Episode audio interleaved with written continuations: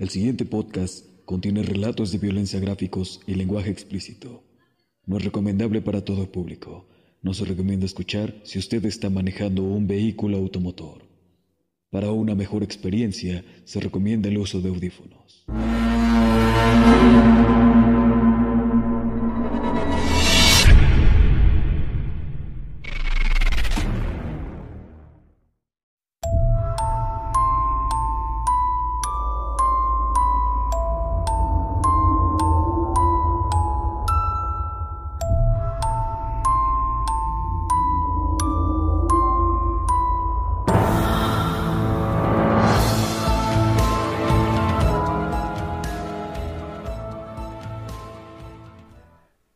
Recomendación de hoy tenemos el álbum Camaleón, álbum de rap en español del cantautor mexicano Choco, mejor conocido como Rap de Luz.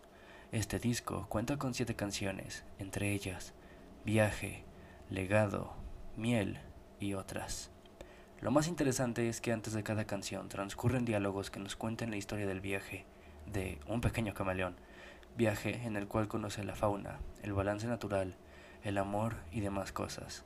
Todo esto con un toque especial de misticismo. Si te interesa oírlo, te dejo en la descripción un link del video oficial de la canción Legado. Al menos yo lo tengo en físico y no me arrepiento de nada. Ahora sí, te dejo con el nuevo episodio. Sin duda, la realidad puede ser mucho más aterradora que la ficción.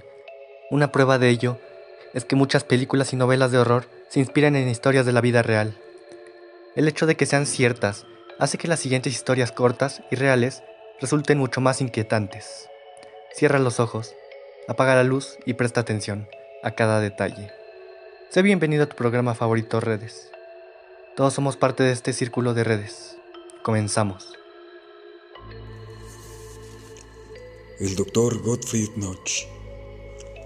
Los vecinos del pintoresco pueblo de Galipán, ubicado en el Cerro Ávila, al lado del estado Vargas en Venezuela, vieron cómo se sentaba en una finca cercana el doctor Gottfried August Notch. El prominente doctor alemán y su esposa se mudarían a la hacienda de Buenavista, lugar que ahora está en ruinas, pero que todavía puede ser visitado por aquellos interesados en las historias de terror. Corría la década de 1880, cuando el doctor Notch se estableció en la hacienda que, retirada de los ojos curiosos de los vecinos, rápidamente sería señalada como un lugar donde ocurrían enigmáticos hechos. El médico reconocido y admirado por ser tanto fundador como el director del Hospital San Juan de Dios, gestaba en su laboratorio privado un místico secreto. Para los vecinos del lugar se convirtió en costumbre ver carreteras con cadáveres no reclamados que el doctor Notch compraba para hacer sus experimentos. La lúgubre procesión era constante en los escarpados caminos que van desde Caracas a Galipán. ¿Qué clase de experimentos hacía el doctor Notch con esos cadáveres anónimos? Mas, por un toque tarde, los rumores se esparcieron sobre los hallazgos científicos del galeno alemán. Todo apunta a que se trataba de un extraordinario elixir que, al aplicarlo como un suero intravenoso, detenía el proceso de descomposición de los cadáveres. La historia quedó ratificada cuando un día en la puerta de la hacienda Buenavista, el mismo doctor colocó un perro y quien en vida había sido uno de sus sirvientes, el soldado José Pérez, perfectamente momificado. Lo más sorprendente es que los cadáveres parecían casi vivos, sin haberles retirado los órganos internos. Solo tenía que inyectar la solución en la yugular del difunto para detener el proceso de descomposición. Aunque al principio sus experimentos fueron vistos como una aberración, rápidamente se esparció por todo Caracas y La Guaira el rumor de la existencia del suero embalsamador del Dr. Notch. Fue así como el eminente doctor embalsamó animales y personas. Sobre todo seres queridos que más de un caraqueño quería tener cerca para no sentir la tristeza de su muerte. Uno de los embalsamados más famosos fue Thomas Lander, político de la época a quien sus familiares mandaron a embalsamar con el elixir de Notch. Una vez culminado el proceso, lo maquillaron y sentaron en su escritorio durante años, hasta que decidieron darle cristiana sepultura. De la fórmula secreta no se supo nunca su composición. Tampoco la vendió, aun cuando le ofrecieron mucho dinero por ella. Solo se sabe que, cercano a su muerte, preparó dos frasquitos con el suero embalsamador. Uno para él y otro para su enfermera, Amalie Welsman, a quien le dejó claras instrucciones de cómo aplicárselo a él y a ella misma. Sus cuerpos, así como los de algunos integrantes de la familia Noche, fueron depositados en el mausoleo erigido en la hacienda Buenavista. Y aunque la casona de la hacienda fue saqueada en busca de datos que revelaran la fórmula embalsamadora, todavía puede sentirse la presencia de los curiosos ocupantes que la habitaron después de la muerte.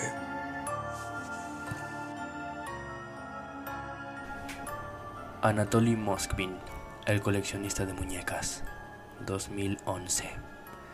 Una de las historias de terror que parece surgida de las mentes más retorcidas es la de Anatoly Moskvin, un ruso de 45 años, residente en la ciudad de Nizhny Novgorod. Moskvin era un académico muy reconocido en ciertos círculos, escritor y experto en la historia de los cementerios de la zona. A finales del 2011, la policía estaba investigando algunos casos de profanación de tumbas, así que visitaron al erudito, buscando su asesoría. Sin embargo, lo que descubrieron en su apartamento les dejó sin aliento. Junto a estanterías repletas de libros, montones de ropa infantil y juguetes, encontraron 29 muñecas de tamaño natural, ataviadas con ropa antigua. La apariencia extraña de estas muñecas, entre comillas, y el olor que se percibía en todo el apartamento enseguida alertó a la policía, por lo que realizaron un examen más minucioso. De esta forma salieron a la luz las macabras actividades de Moskvin, que confesó ser el responsable de unas 150 profanaciones de tumbas. Robaba los cadáveres de niñas y mujeres jóvenes para después momificarlos y transformarlos en sus muñecas. Durante la investigación averiguaron que cuando tenía 13 años murió su mejor amiga, a la que quería mucho. Aquello le afectó profundamente. Su intención había sido la de ofrecer una suerte de vida eterna a todas esas niñas. Fue diagnosticado de esquizofrenia paranoide y encerrado en un psiquiátrico, donde sigue ingresado hoy día.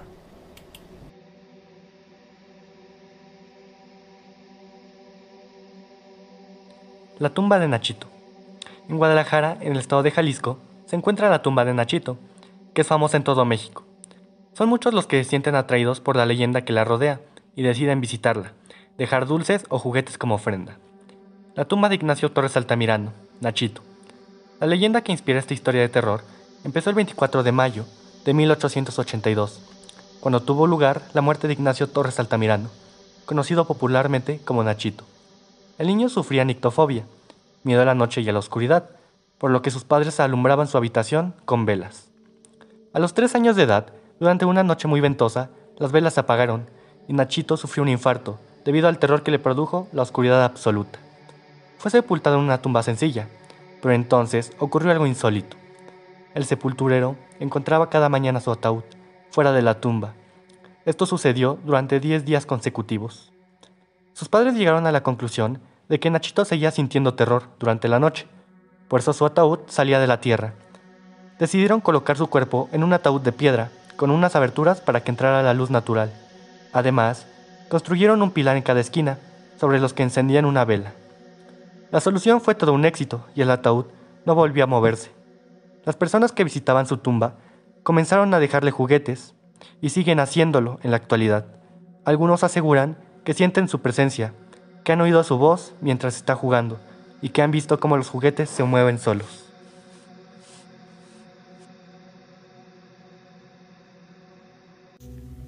El fantasma de Helen Hamel.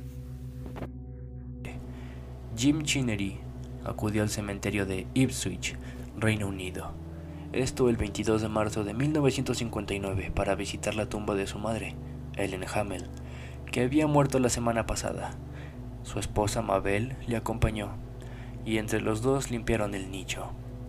Después hicieron algunas fotografías al Campo Santo, y al ver que solo quedaba una única foto en el carrete, Mabel decidió fotografiar a su marido, que ya estaba sentado en el coche y le esperaba para emprender el regreso a casa.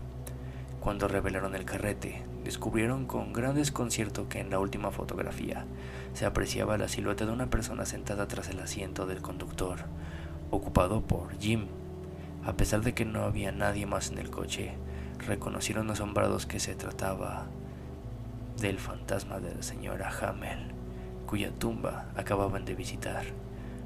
No había ninguna duda. La madre de Jim siempre se sentaba en aquel lugar cuando se desplazaban en automóvil, ya que le gustaba conversar con el conductor durante el viaje. El matrimonio Chinery consideró que la fotografía es un testimonio de que la madre de Jim sigue cumpliendo sus promesas, pues sus últimas palabras fueron, siempre estaré a tu lado. Varios expertos en fotografía y parapsicología, entre otros investigadores, han analizado esta fotografía en diversas ocasiones y todos han llegado a la misma conclusión. No hay duda de que es auténtica y que hay alguien sentado detrás del conductor.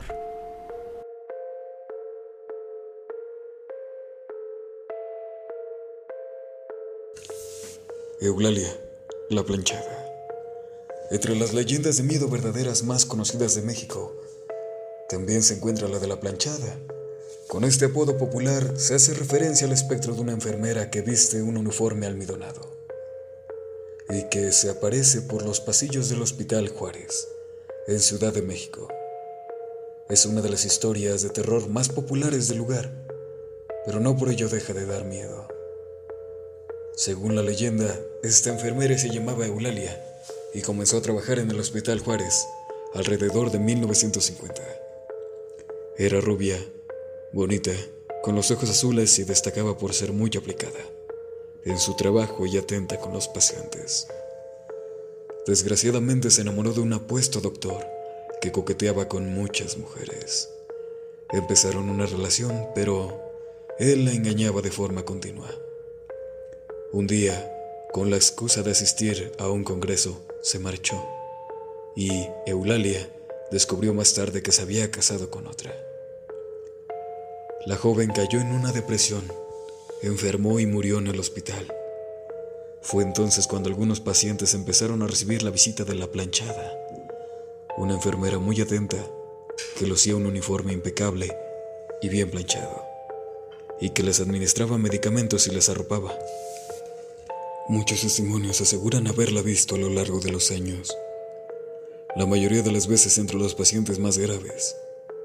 Uno de los testigos fue una anciana que de 80 años recién operada explicó a una enfermera que le había cambiado el suero, pero que por más que la miró no consiguió distinguir su rostro.